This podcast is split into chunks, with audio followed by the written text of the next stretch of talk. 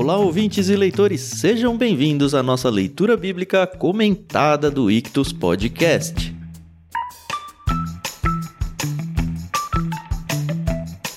Eu sou o Thiago André Monteiro, arroba Vulgutan, e estamos aqui com a Carol Simão e com o Thiago Moreira para a gente começar mais um livro bíblico. Dessa vez a gente não vai parar no meio como a gente fez com os Salmos. Aliás, muito longe do meio, né? Parar com dois capítulos. Mas a gente vai mudar do Antigo Testamento para o Novo Testamento e vamos para o Evangelho de Lucas, o meu evangelho favorito. Bom dia, meus amigos, tudo bem? Oi, pessoal, tudo bem? Aqui é a Carol Simão. Acho que é o nosso evangelho favorito. É tão gostoso. E eu até vi aqui porque ele é um dos evangelhos favoritos, não só nosso, mas assim, da grande maioria das pessoas. E aí, mais pra frente a gente vai comentar. Mas estou ansiosa aí. Olá, ouvintes. Estamos aqui no evangelho queridinho da galera, né? O evangelho de Lucas. Junto com o de João, talvez, sejam os dois evangelhos. Eu sempre ouvi que a maioria era de João mesmo. Talvez sejam os dois evangelhos que o pessoal mais lê, mais gosta. E a gente vai falar um pouquinho, acho que introdutoriamente só, sobre as diferenças dos evangelhos. E eu acho que dá pra gente perceber um pouquinho do porquê. Tan. Pois não. Seu filho mais velho chama Lucas por causa do evangelho de Lucas? Não. Na verdade, eu não sei responder muito bem isso. Porque tem outra variável ainda, né? Meu irmão se chama Lucas. Sim. E aí perguntam sempre: ah, mas é por causa do seu irmão? Eu falo, bom, isso já demonstra que eu gosto do meu irmão, não é por causa dele, mas se eu não gostasse dele, não seria Lucas. É, eu gosto da ideia de ser um nome de livro bíblico, não de livro, mas de um personagem da Bíblia. Mas acho que foi muito pela sonoridade, eu gosto do nome, acho um nome simples, um nome forte. E é o significado, que é iluminado, né? E aí falar, ah, é isso. Basicamente a gente fez uma lista de vários nomes. Uns eu gostava, Renan, outros a Rê gostava, eu não. Lucas foi ficando, eu falei, ah, pode ser Lucas. Aí ficou a pressão pro meu irmão dar o nome do filho dele de Tiago, mas não colou. É, é nada é perfeito.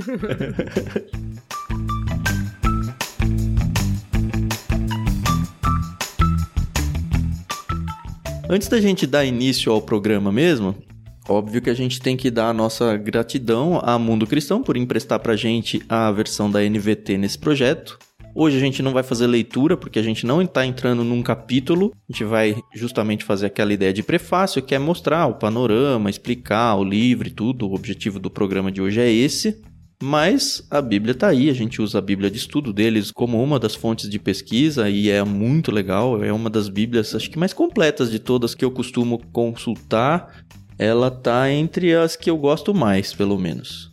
E também dá o crédito a Maria Lídia que emprestou a trilha sonora pra gente, como vocês já sabem.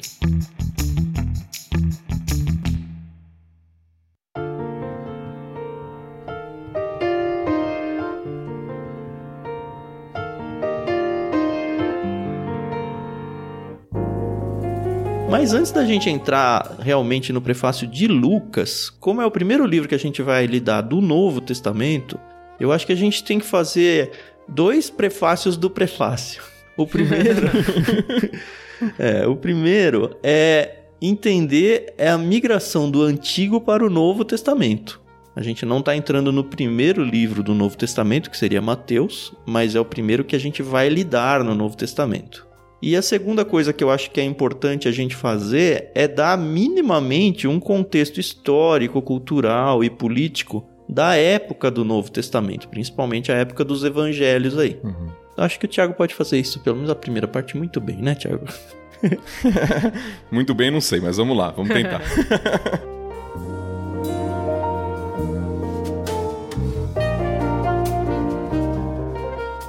Bom, algo importante, conforme o Tan foi falando, talvez você que não está tão acostumado assim com o estudo das escrituras, questão do próprio cânon do Novo Testamento, os livros bíblicos que estão lá no Novo Testamento, é importante a gente entender o seguinte: os livros bíblicos não estão compostos, distribuídos, melhor dizendo, na nossa Bíblia de forma cronológica. Isso é importante porque a gente vai falar de evangelhos aqui, de Lucas, mas Lucas provavelmente, quase certamente, a maioria dos estudiosos já confirma isso, não foi um dos primeiros livros a serem escritos. Nós temos cartas escritas antes dos evangelhos. Tá? Apesar dos evangelhos narrarem a história que vem anterior às cartas, porque vai falar de Jesus Cristo. Uhum. Tá? Então, uma coisa é quando o evangelho foi escrito, outra coisa é o período sobre o qual ele está escrevendo. Então, quando a gente vai para os evangelhos, a gente vai falar sobre o primeiro período ali do Novo Testamento que tem o nascimento de Jesus Cristo, né, a preparação ali, o nascimento de João Batista e todas essas coisas. Agora, o que é importante a gente ter na nossa mente? Um breve, bem breve mesmo, panorama histórico. Nós acabamos de sair de Gênesis, né? Fizemos uma pausa ali nos Salmos rapidinho, mas acabamos de sair de Gênesis. E Gênesis é a formação do povo de Israel ainda com os patriarcas, como a gente viu, com as famílias. Não é nenhum povo ainda. É, o povo Nem tem mesmo terra vai ainda. ser a hora que eles saírem do Egito, né? Que aí tem gente suficiente pra chamar de povo, pelo menos. Isso, e quando conseguir se estabelecer na terra como nação mesmo, ali é o marco de agora esse povo tem terra, Uhum. esse povo tá organizado, esse povo tem liderança e tal. Então a gente só viu um pouquinho do início ali do povo de Israel, ainda como famílias, como patriarcas. Se você conhece a história, você sabe que o povo consegue, né, sob a liderança de Moisés, sair do Egito, depois sob a liderança de Josué, conquista a terra. Porém, pela desobediência, infidelidade ao Senhor, esse povo ele vai sendo capturado por vários inimigos na história. Uhum. Nós temos primeiro os assírios, com 10 tribos lá, chamadas tribos do norte, conquistam as tribos do norte. Depois nós temos os babilônios, bem conhecidos aí, que também capturam Jerusalém, Judá, né, as tribos que sobraram. É, já não eram nem tribos mais, né? Eles se dividiram em dois reinos, de verdade, reino de Israel e Isso. reino de Judá. E aí os dois reinos, eles são em momentos distintos da história, dominados por povos diferentes, como o Thiago falou. Isso, exatamente. E aí nós temos o período do cativeiro babilônico, que é bem conhecido. Depois o povo volta para a terra sob a liderança lá de Esdras, Neemias, mas ainda sob domínio. Nunca como uma nação totalmente independente assim, né? Depois vem o domínio medo-persa, depois vem os gregos bem conhecidos na história pela figura de Alexandre o Grande. Que vão dominando, um povo vai dominando o outro, né? Tipo, os gregos, eles não dominam Exato. Israel, eles dominam os medo-persas, que por acaso estavam dominando Israel e vem na urina, como dizem aí, né? Exatamente. E aí depois, nesse período, por exemplo, de Alexandre o Grande, é que se dissemina a cultura e a língua grega. Inclusive o Novo Testamento, diferente do Antigo, é escrito em grego. O Antigo Testamento é escrito em hebraico, predominantemente, tem um pouquinho de aramaico, mas o Novo Testamento é escrito em grego. Por quê? Porque a cultura disseminada, a língua disseminada no período de Alexandre o Grande é a língua grega. É o famoso helenismo, né? É, o famoso helenismo. E quando os romanos conquistam né, os gregos, eles não fazem questão de mudar a língua. Já tinha uma língua universal, né, uma língua franca, como eles diziam. Então o pessoal continua falando em grego. No Império Romano, na conquista do Império Romano, eles continuam falando em grego, por isso que o Novo Testamento é escrito em grego, mas nós já estamos sob o governo dos romanos. Então, todo o contexto do nascimento de Jesus, do que nós vamos ver nos evangelhos aqui em Lucas, se dá dentro do contexto do domínio romano.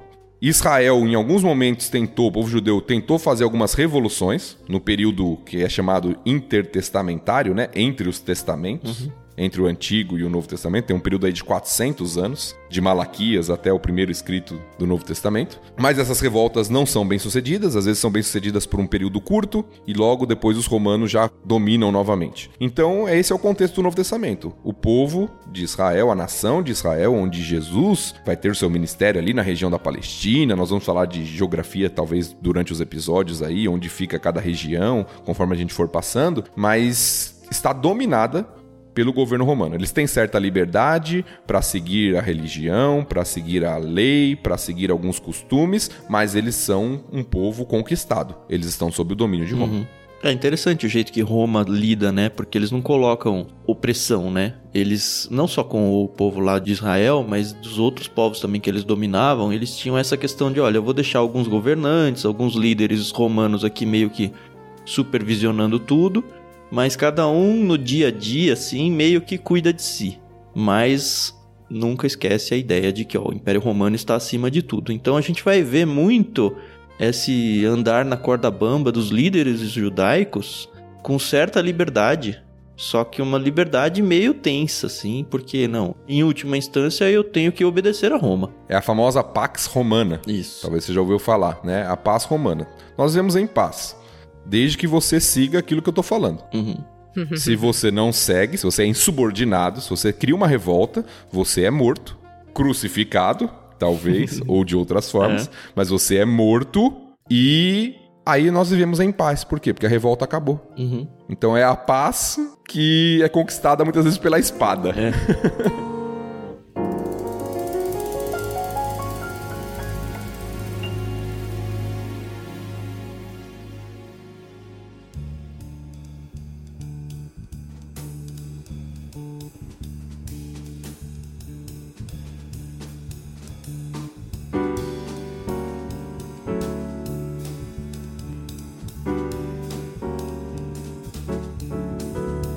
isso a gente entende então esse salto do antigo para o novo. Eu acho que a gente tem que falar um pouquinho sobre o estilo até literário do Novo Testamento em comparação ao que era o Antigo Testamento. Como o Tiago falou, a gente já leu Gênesis. Gênesis era um texto narrativo. A gente vai ter predominantemente narrativo, né? Tem algumas outras literaturas no meio. Mas basicamente o Antigo Testamento a gente vai passar por textos narrativos, poéticos, são os escritos lá, salmos, textos de sabedoria e textos proféticos, que são os profetas maiores, os profetas menores. Temos também lei, literatura de legislação. É, nós vemos isso muito lá no Pentateuco, Exato. principalmente. E aí, quando a gente vem para o Novo Testamento, como o Tiago falou também, a gente muda não só a língua, mas o estilo e o objetivo, né? A gente vê, principalmente na segunda metade aí do Antigo Testamento, profetas chamando o povo a Deus, para que se arrependam e voltem, e é muito recorrente isso no final. Então, primeiro tem a lei, o estabelecimento, conta a história de como se estabeleceu o povo, e aí depois é o tempo todo tentando convencer o povo a continuar com Deus. No Novo Testamento é um pouco diferente, então a gente tem um hiato grande aí, histórico até, cronológico, 400 anos onde diz que Deus se silenciou, né? Não falou mais, não revelou mais nada para o homem. E aí aparece do meio do nada, no meio dos romanos, com revoltas judaicas tentando ganhar algum tipo de força, às vezes um pouquinho bem sucedida, a maioria das vezes não. E de repente surge os evangelhos, que nada mais são do que as boas novas, né? O significado do termo evangelho é boas novas, boas notícias, de que, ó, tudo aquilo que foi prometido no Antigo Testamento começou a ser cumprido, principalmente a vinda do Messias. Lembra que a gente já falou, Messias significa ungido. Então pensa, o contexto é: nós aqui, judeus, estamos sendo dominados por um povo que não é nosso, um povo pagão, os romanos, e a gente já tentou várias revoltas, nunca deu exatamente certo. E agora nasceu o nosso rei, prometido por tantos e tantos séculos atrás, de que ele viria e ele tomaria o poder. Então, óbvio que na cabeça dos judeus isso tudo está pensando num poder terreno aqui, uma revolta finalmente com sucesso. E aí a gente tem então quatro livros de evangelhos, que são livros que contam a mesma história em linhas gerais, a vinda desse Messias, a vinda desse Salvador da pátria aí. E a partir daí, a gente tem um livro que eu acho que é um livro intermediário, né? Que é, tá, é depois que Cristo morreu, e acho que isso não é um grande spoiler, né? Morreu e ressuscitou, o povo continuou aqui. Agora existe um negócio que não existia antes chamado cristianismo e o povo precisa se organizar, né? Agora igreja. Ele precisa se organizar. Então é uma história ainda, Atos, que conta a história da igreja. A formação da igreja, como é que tudo aconteceu, os primeiros movimentos de evangelismo, tanto do povo dentro deles ali, Jerusalém, quanto saindo para outros países ali, outras regiões. E a partir daí, conforme essas igrejas vão sendo formadas nos locais distantes de Jerusalém, é necessário uma instrução para essas igrejas. E aí então a gente tem as famosas cartas. Tem dois grandes grupos, né? As cartas de Paulo. Paulo foi o principal missionário de formar igrejas no universo gentil aí. Então, é, essas cartas elas lidam com coisas doutrinárias, principalmente, né? Orientações doutrinárias para essas igrejas que estavam sendo formadas, um negócio que não existia até então. Então, era muito necessário isso. E aí tem outras cartas que não são de Paulo, como Pedro, João, Judas e tudo mais para o final do Novo Testamento, e aí encerra com o Apocalipse, que é também um texto literário diferente. Fala sobre o futuro e tal, tem um pouco de carta dentro dele. Mas é isso o contexto geral do Novo Testamento. Vocês são muito profundos nos seus estudos. Eu estudei um pouco mais sobre Lucas. Ah, mas é só uma introdução, agora a gente vai entrar em Lucas mesmo. Ah, tá bom. É só para dar uma situada mesmo no Novo Testamento para entrar em Lucas. Né? Uhum.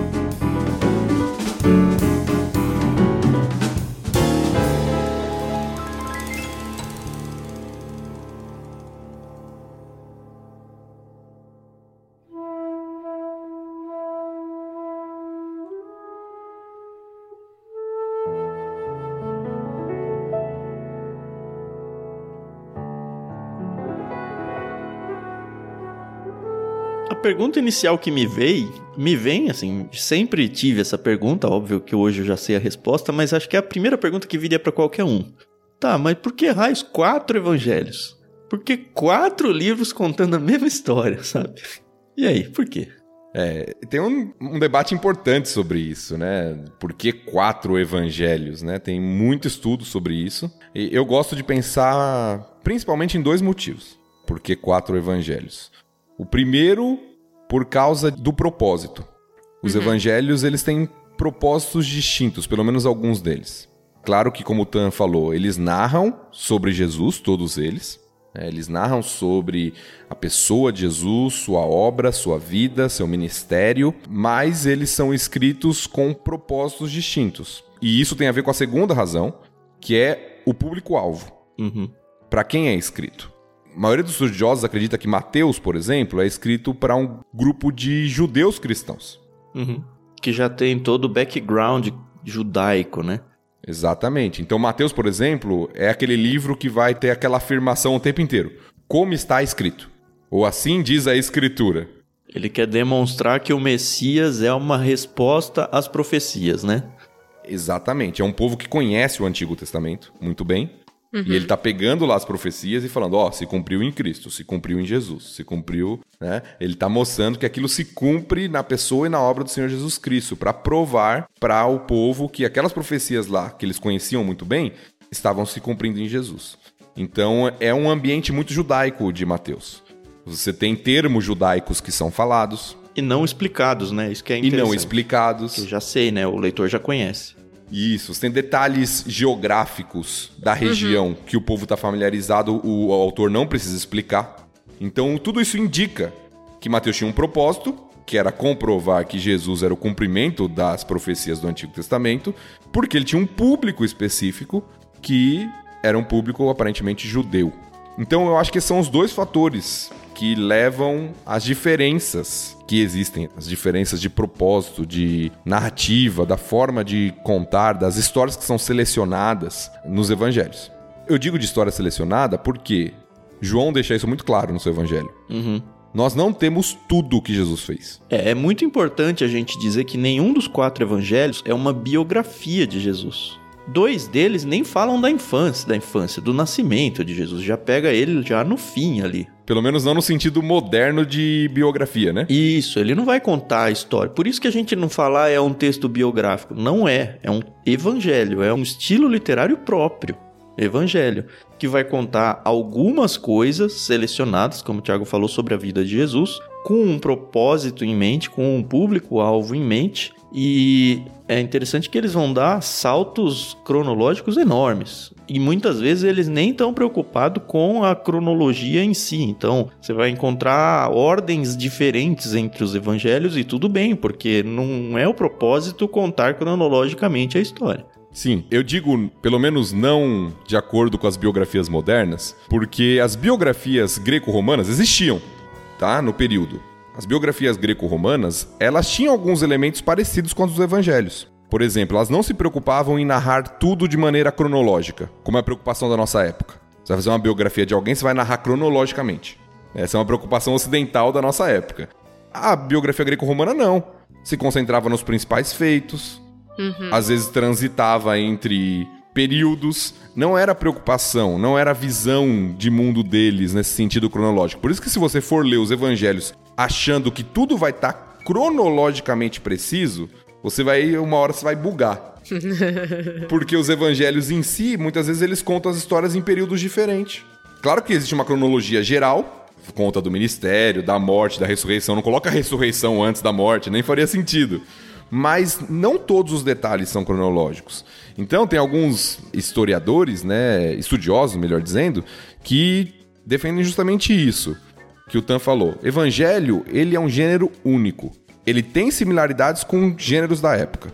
Tem algumas características parecidas com as biografias greco-romanas, mas tem algumas que são diferentes. Por exemplo, nas biografias greco-romanas, geralmente o autor é identificado. Nos evangelhos, não. É interessante isso, né? Nenhum dos quatro diz quem é o autor dentro do próprio livro, né? A gente é. que Exatamente. vai atrás de indícios e conclui que não. Ó, esse aqui é o do Mateus, esse aqui é o do Lucas e tal. Nós temos a tradição da igreja, nós temos indícios de autoria, mas ninguém fala assim, como nas cartas, né? Paulo, apóstolo. Não começa o evangelho se identificando. Então nós temos essa questão. E quando a gente fala de gênero literário, só mais uma coisinha aqui para ficar claro pro ouvinte aí, quando a gente fala do evangelho, ele é um gênero maior, mas dentro dele tem um monte de gênero. Ah, é? Dentro dele tem narrativa, dentro dele tem parábola, dentro dele tem até literatura apocalíptica dentro de alguns evangelhos. Tem poesia. Tem poesia. Então tem subgêneros que compõem o evangelho em toda a riqueza que existe dentro dos evangelhos. Eu acho que é por isso que a gente tem mais de um, mais de dois, mais de três, nós temos quatro. Uhum. Lembrando que três são bem semelhantes, são chamados de sinóticos, Mateus, Marcos e Lucas. Sinótico no sentido de ver junto. Eles contam a história de maneira muito parecida mesmo. Tem teoria sobre quem usou quem, qual foi escrito primeiro. A gente, acho que a gente não vai entrar um pouco nisso. É bem técnico. E temos João, que é um pouco diferente, ou bem diferente, porque ele escreve numa época diferente, para um povo diferente, com um propósito diferente. Sim. Eu acho que isso que muda a diferença que nós temos nos evangelhos, sem se contradizer, mas com diferenças de estilo e de propósito.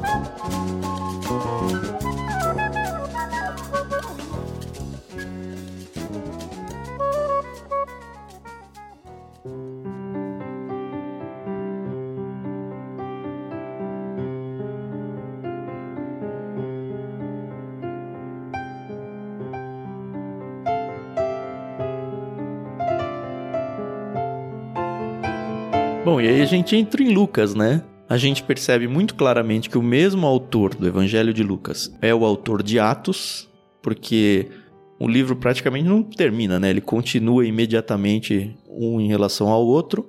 O início de cada um é muito similar, porque dedica, a gente vai falar quando a gente entrar no capítulo 1, né? Dedica a Teófilo o livro. E lá em Atos, uma vez que a gente fala, bom, não sei quem é o autor, mas o autor desse evangelho aqui, que eu não sei de quem é ainda, e de Atos é o mesmo. Isso não tem como negar. E lá em Atos fica claro pelo tempo verbal, porque nos trechinhos que ele fala, nós estávamos em tal lugar e tal. E aí a gente percebe que o Lucas era um personagem que estava dentro desse nós aí e que nenhum outro que estava junto poderia ser. Então é meio que por exclusão, então tem que ser o Lucas. Se o Lucas era no Atos, é o Lucas que escreve o Lucas aqui, esse evangelho. Eu vi nos meus estudos que Lucas existem várias teorias sobre a sua origem, né? Quem era ele, de onde ele veio. E esse Teófilo, que foi um patrocinador dele, né, por assim dizer, eu vi que talvez Lucas fosse um escravo dele. Mas que, como ele viu um grande potencial, principalmente intelectualmente falando, ele decidiu que ia colocar ele na universidade, né? É a Universidade de Tarso. Eu realmente Acho que ninguém aqui pode afirmar isso com 100% de certeza, mas achei interessante e também vi que ele possivelmente pode ter sido irmão de Tito. Eu acho engraçado essas coisas, né? Porque tem uns detalhes que não, tão claro, mas que podem fazer toda a diferença, né? No nosso raciocínio. Eu não tinha nenhuma dessas informações aí, nunca fui tão é, a fundo Tem assim. muita especulação, né? Muita É. especulação sobre. Na tentativa de reconstruir mesmo o cenário. Eu acho que isso é importante pra gente. É claro que a gente não pode afirmar o que é hipótese, Sim. mas tem muita especulação sobre, né? O que a gente sabe sobre Lucas é que ele foi um companheiro de viagem de Paulo, isso está muito Sim. claro em Atos. Ele era médico, né? Ele é chamado de o médico amado na epístola aos Colossenses. Isso, inclusive, alguns defendem também que ele tem muitos detalhes do linguajar médico em Lucas. Uhum. Aham. Que ele era muito estudado pelo estilo que ele escreve, né? Pela escrita dele. Em Sim. comparação aos outros três evangelhos, acho que ele é o mais erudito. Aparentemente sim. E aí, sobre Teófilo, a discussão se torna ainda maior. Tem gente que entende que Teófilo é uma pessoa real. Tem gente que entende que Teófilo é só uma descrição para se referir à igreja, porque o nome Teófilo vem de Theos, de Tel, de Deus, e de Philos, que é amigo. né? Então, literalmente, seria amigo de Deus. Então, para alguns, Lucas está criando um destinatário imaginário para se referir aos amigos de Deus espalhados Aham. né, por uma região. Eu não acredito nessa teoria. Também Eu não. acredito que Teófilo é um personagem real, até porque ele é chamado de excelentíssimo. Uhum. Uhum. Teófilo, alguém provavelmente de uma importância no contexto greco-romano, uma autoridade no contexto ali do Império Romano. E que provavelmente, eu sigo essa teoria que a Carol até citou, foi um patrocinador do Evangelho de Lucas. Uhum. Não que Lucas escreveu só para Teófilo, escreveu um evangelho inteiro só para uma pessoa. Claramente ele tem um público-alvo maior, uma igreja, provavelmente, ou igrejas de uma região. Mas uhum. Teófilo, como patrocinador da obra, a obra é dedicada a ele. Porque escrever no mundo antigo era muito caro. É, né? Sim. Papiros, né? Materiais caros para escrita. Um evangelho longo. Evangelho de Lucas. Não sei se você sabe, curiosidade, Lucas é o maior escritor do Novo Testamento. Em quantidade hum. de texto, né? Em quantidade de texto. Ele escreve só Lucas e Atos, mas a extensão dos seus livros são enormes. É. Somando todas as cartas de Paulo, não dá o tamanho do que Lucas escreveu. Lucas é o maior escritor do Novo Testamento. Uhum. Então ele escreveu muito e precisava de patrocínio para sua publicação. É, o patrocínio não é só para papel, né? Porque a gente vê ao longo do evangelho que ele fez uma verdadeira coletânea, não só de outros escritos, quanto de tradição oral, assim, de conversa. Então ele foi conversar com muita gente. Então, nesse sentido, ele atuou mesmo como um biógrafo indo atrás de informações, porque ele tinha o objetivo de construir ali um livro contando tudo que está acontecendo, ou tudo que aconteceu nesses últimos dias, né? Que é o que ele vai falar aí. Então, certo demandou viagens, hospedagens e compra de outros materiais e enfim, muito muito custo aí para conseguir juntar essas informações. E óbvio que alguém de bastante poder aquisitivo teria que desprender uma grana boa aí para conseguir bancar uma empreitada desse tamanho. Tanto é que esse teor histórico de Lucas apesar de não ser um livro só histórico no sentido moderno, né, de história, simplesmente narrar os fatos, ele é um livro teológico, evidentemente. Uhum. Mas esse teor de investigação histórica de Lucas, ele, evidentemente, como o Tan falou, exigiu recursos, e isso gera para nós, por exemplo, alguns conteúdos que são particulares de Lucas, que não tem em outros evangelhos. Uhum. A gente vai entrar em Lucas 1, daqui a pouquinho, Lucas 2, aquela narrativa da infância de Jesus é muito peculiar de Lucas. Talvez Lucas viajou para falar com Maria lá para saber sobre o, o nascimento uhum. de Jesus, ter os detalhes, né? Talvez Lucas viajou. Então nós temos Lucas falando que ele foi atrás, ele pesquisou e escreveu o seu evangelho para instruir, né? Inclusive, ele fala o seu propósito lá no comecinho, a gente vai tratar isso lá em Lucas 1. Mas nós temos realmente essa pesquisa e esses detalhes que Lucas capta que outros evangelhos não captam.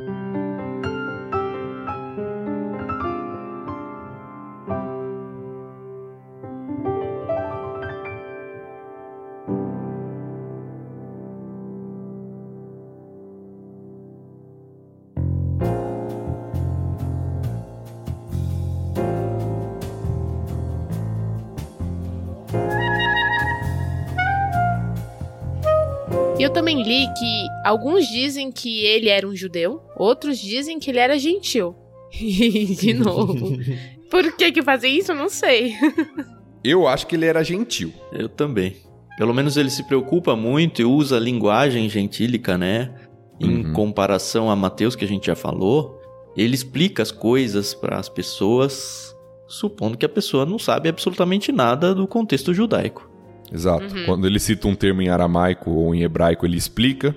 Uhum. Rabi, que quer dizer mestre. Isso. E outras, né? Em algumas referências ao Antigo Testamento, ele faz referências usando a Septuaginta, que era a versão grega. Se ele fosse judeu, acho que ele usaria o texto hebraico mesmo.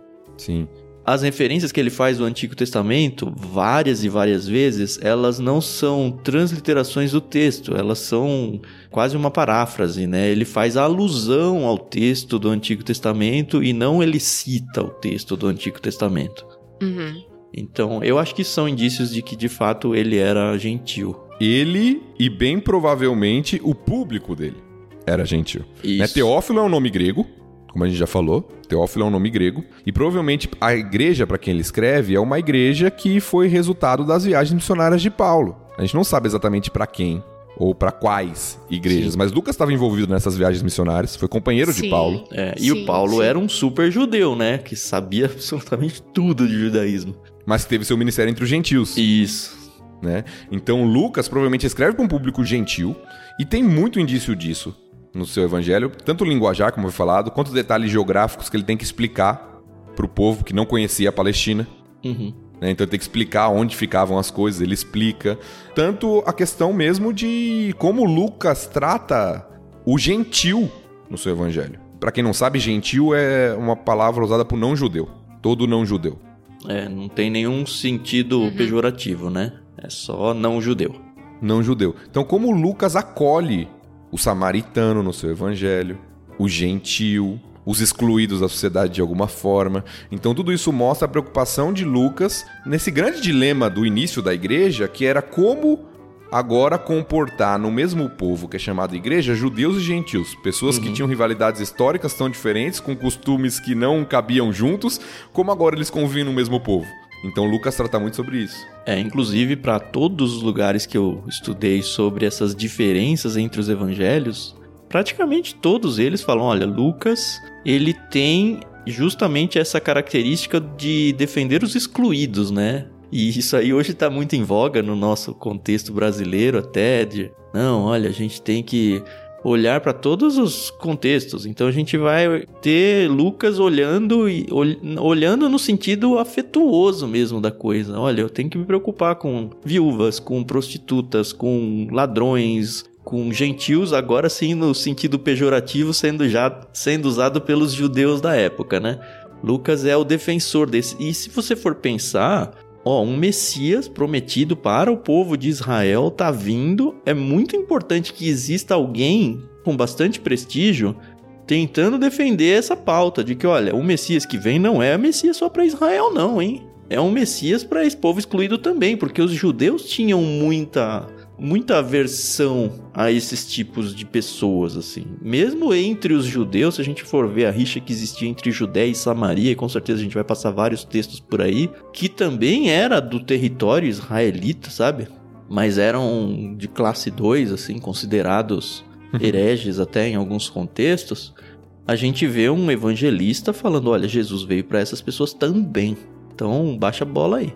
Sim, mas é legal porque a gente tá acostumado a ver pessoas, obviamente que não tô aqui generalizando, mas a gente tá acostumado a ver pessoas quanto mais cultas, mais longe, né, da classe inferior trabalhadora, por uhum. exemplo. Então é interessante ver que ele foi aí na contramão, né? Foi. E acho que o fato dele ter viajado com Paulo ajudou muito isso, né? Porque ele viu esses. viu, viveu, né, esses contextos todos aí. E eu acho que esse é um dos motivos que faz Lucas ser um dos evangelhos favoritos aí, junto com João. Uhum. Porque ele é escrito pro povo não judeu e nós somos não judeus, né? É. Ele é escrito é. para os gentios, né? Para aqueles que não são judeus, o que muitas vezes facilita a compreensão de algumas coisas. E eu acho que outro motivo que faz Lucas ser muito conhecido é a ênfase na naquele nascimento, na infância de Jesus. Uhum. Todas as coisas que a gente tem para Natal em nossas igrejas são tiradas de Lucas pouquinho de Mateus às vezes, mas no geral é de Lucas, porque é o uhum. detalhe sobre a infância de Jesus. É, eu acho que ele é o mais completo pensando na história em si, né? Uhum. E principalmente por causa de algumas parábolas também. Lucas é o livro que traz mais parábolas. Parábolas é aquele conto que Jesus faz, aquela narrativa que é impressionante, né? Que é. nos deixa de boca aberta. Eu gosto muito de Lucas por causa das parábolas. É o livro Sim. que tem mais parábolas e algumas parábolas muito marcantes estão só em Lucas. Como a do filho uhum. pródigo, como a do bom samaritano. Então são parábolas muito conhecidas que gravam o ensino e que estão em Lucas. Então acho que isso faz com que o povo goste bastante, pelo menos de alguns trechos do Evangelho de Lucas, né? Agora só um comentário, né? Nada bobo Paulo, hein? Que viajava logo com um médico, né? Mas a gente vê o Paulo doentinho aí, né? Com problemas nos olhos aí, eu acho que era doença. A gente vai chegar um dia a falar disso. Era importante.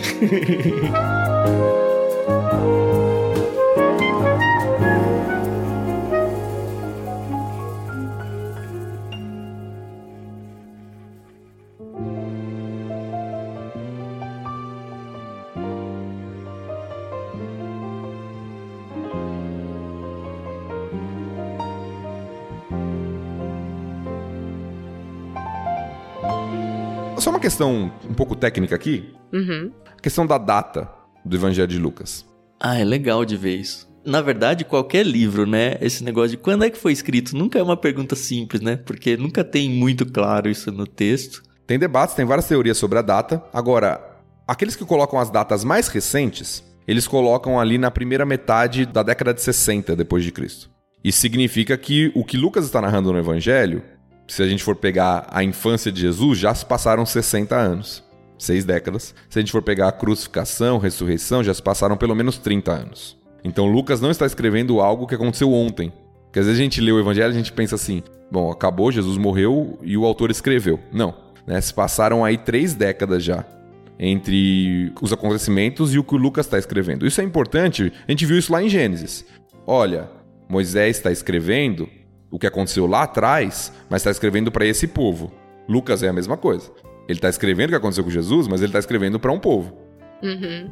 Três décadas posterior, alguns deles talvez nem conheceram Jesus, nem viram Jesus. Muitos, provavelmente, se a gente pensar num público gentílico, fora de Israel, talvez a grande maioria não viu Jesus em seu ministério. Então Lucas está escrevendo para um povo já de uma geração posterior, ou numa transição de geração, pelo menos. Isso é importante a gente notar. Uhum. É, eu defendo essa teoria aí de que não foi muito tardio, não. Foi meados aí de 60 e baixo. Eu também. Acho que faz mais sentido. E aí tem questões técnicas, do tipo, ah, teve a queda de Jerusalém em 70. Lucas não falou nada sobre isso. E ele não falou nada, sabe? Sendo detalhista como ele foi, nunca falou. Por que, que ele não falou? Porque não chegou até lá, sabe? E aí começam a tentar criar cercos de data pra falar, não, até aqui ele não. Não dá pra dizer que não, com certeza, né? Porque também ele poderia falar, não, não quero escrever sobre isso. Mas seria Uhum. estranho ele não escrever sobre isso. É essa que é a questão. Uhum. É, mas eu fico pensando assim, o privilégio que foi pra ele conhecer certos homens da igreja primitiva, né? Paulo, Timóteo, Tito, né? Eu fico imaginando que é tipo aquelas pessoas que chegaram a conhecer Tolkien, C.S. Lewis, né? Que tem essa emoçãozinha de conhecer pessoas que fizeram aí a sua contribuição pro mundo, né? Ainda mais esses homens que ajudaram aí na fundação da igreja, né? Sabe o que eu fico pensando, Carol, sobre isso? É. É claro, eles eram apóstolos e tudo. Mas eu acho que às vezes na história, no decorrer da história, a pessoa não tem nem tanta percepção. Ah, eu penso a mesma coisa. É. Eu acho que as- o reconhecimento vem depois. Eu acho que quem conviveu Sim. vai com Tolkien, com Lewis, talvez nem tinha percepção de quão influentes eles seriam. Aham. E com quantas pessoas a gente lida hoje que vão ser consideradas grandes lá na frente e a gente só convive com eles hoje, pronto. Uhum. Ó, Ita, a gente vai poder dizer no futuro que a gente conviveu com o pastor Tiago Moreira. Olha aí. Não, vamos continuar junto aí, gente. Vamos continuar junto aí. Ainda me é estranho demais chamar você de pastor, Thiago. Não me chama de pastor, mano. Eu falo isso pros meus amigos. Você me chama de pastor, cara. Na igreja, no ambiente eclesiástico, a pessoa vai anunciar Tudo o pastor bem, né? Tiago, tudo bem. Agora, meus amigos me chamando de pastor no informal me deixa bravo. é que a Carol sabe? nunca me deixa esquecer esse fato. Gente, eu nasci num berço cristão, onde a Eu entendo, maioria, Carol, se não todos os amigos do meu pai são pastores.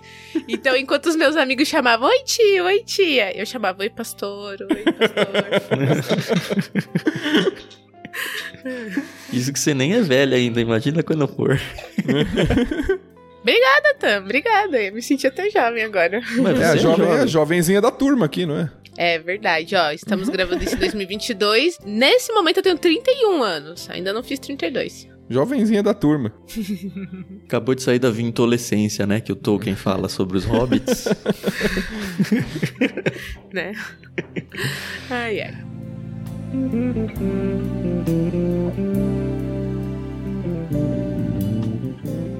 Ah, eu acho que é isso. Não tem muito mais o que falar sem de fato entrar no livro. Eu acho que a gente passou um contexto maior aí. Acho que estamos prontos para começar Lucas. Você acha que ainda não, Thiago? Tem mais alguma coisa? Eu acho que tem uma coisinha que é importante a gente destacar, que a gente acho que até citou, mas que eu acho que é uma marca aqui, né? A gente falou sobre algumas ênfases de Lucas, né? O interesse pelos excluídos, pelos Uhum. pobres, mulheres, muitas vezes, que eram excluídas na sociedade, samaritanos e tudo. Mas tem uma ênfase de Lucas que é muito importante, que é a questão da salvação. Jesus vindo como o Salvador, aquele que veio buscar aquele que estava perdido. Hum.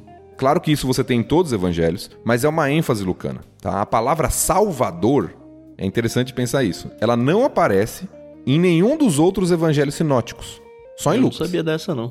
Não aparece em Mateus e em Marcos, não nesse termo. E é tão estranho pra gente, porque a gente tá acostumado a a falar sempre de Jesus como Salvador.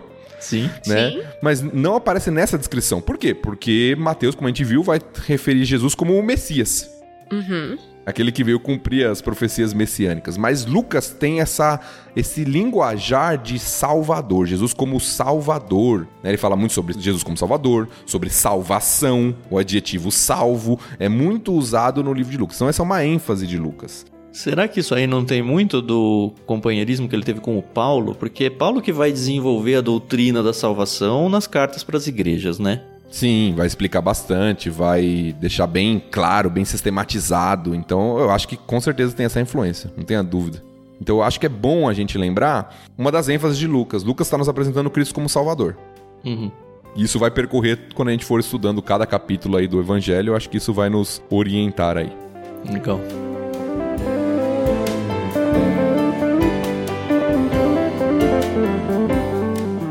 É, eu fico satisfeito que esse episódio ficou com bem menos de uma hora, porque eu tô com medo de Lucas, na verdade, né?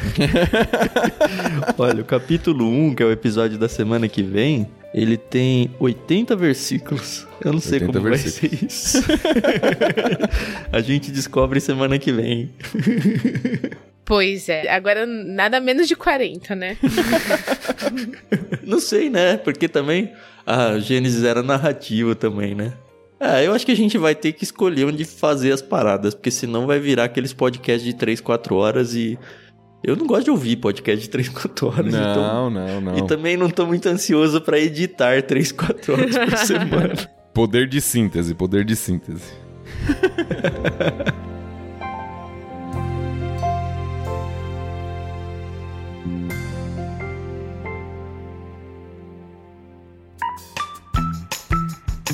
Tá bom, senhores ouvintes já sabem, semana que vem a gente começa o livro de Lucas. E aí a gente vai ficar aí meio ano praticamente, né? Em Lucas. E vai ser muito bom, porque é o meu evangelho favorito, porque é um evangelho. Então, se você está ouvindo e nem conhece muito a Bíblia ou a história de Cristo, pelo menos não detalhadamente, isso me vem muito à mente um depoimento do João Paulo que, ah, eu achava que eu conhecia a história de Gênesis, depois que passou Gênesis eu percebi que eu não conhecia nada. Me pergunto quantas pessoas que estão acompanhando aqui com a gente acham que conhecem os evangelhos e na verdade não conhecem nada. Esse é o objetivo do LBC. Então você que está com a gente aqui e tem gostado, não esquece de ajudar a gente a divulgar isso com amigos, familiares, irmãos igreja, trabalho, onde for.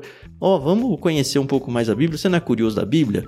Ouve isso daí uma horinha por semana, mais ou menos, né? Vamos ver se vai manter essa média e a gente vai crescendo junto. A gente cresce com vocês, eu cresço com o Thiago e a Carol aqui.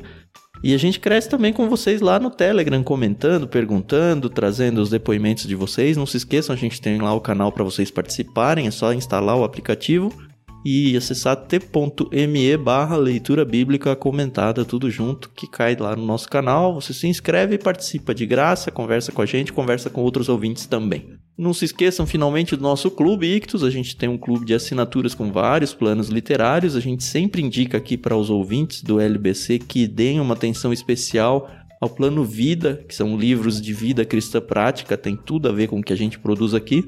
Mas se você gosta de ler ou quer criar o hábito de leitura, não só em você, mas também nos seus filhos, nós temos planos infantis a partir dos zero anos e os planos adultos com vários perfis aí, mais acadêmicos, mais livros de ficção, tem de tudo um pouquinho lá. Conheça tudo em ictus.com.br. Obrigado, Carol. Obrigado, Thiago, por mais esse tempo gostoso que a gente teve hoje. E até semana que vem com Lucas 1. É isso aí, pessoal. Muito obrigada aí pela paciência, audiência. E a gente vai começar agora uma nova aventura. Até mais.